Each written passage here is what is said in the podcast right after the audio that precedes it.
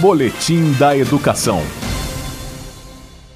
Pela primeira vez na história, a confirmação da vaga para os novatos na rede pública de ensino do Distrito Federal deve ser feita em plataforma digital. Os estudantes ou os responsáveis devem digitalizar os documentos e enviar num campo específico que está no site da Secretaria de Educação www.educação.df.gov.br. O prazo para o envio dos documentos vai até terça-feira, dia 9 de fevereiro.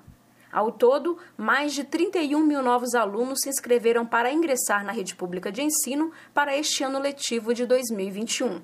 Todos devem confirmar a vaga, inclusive aqueles que se inscreveram para a educação de jovens e adultos e os estudantes que pediram para mudar de escola. O processo para confirmar a vaga é simples. Basta acessar o link específico que está no site da Secretaria de Educação e inserir os dados solicitados.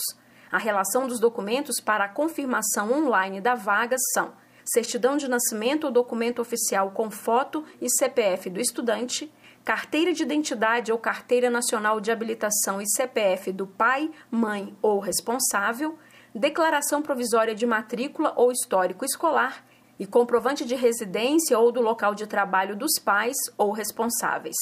Toda a documentação a ser enviada deve estar digitalizada.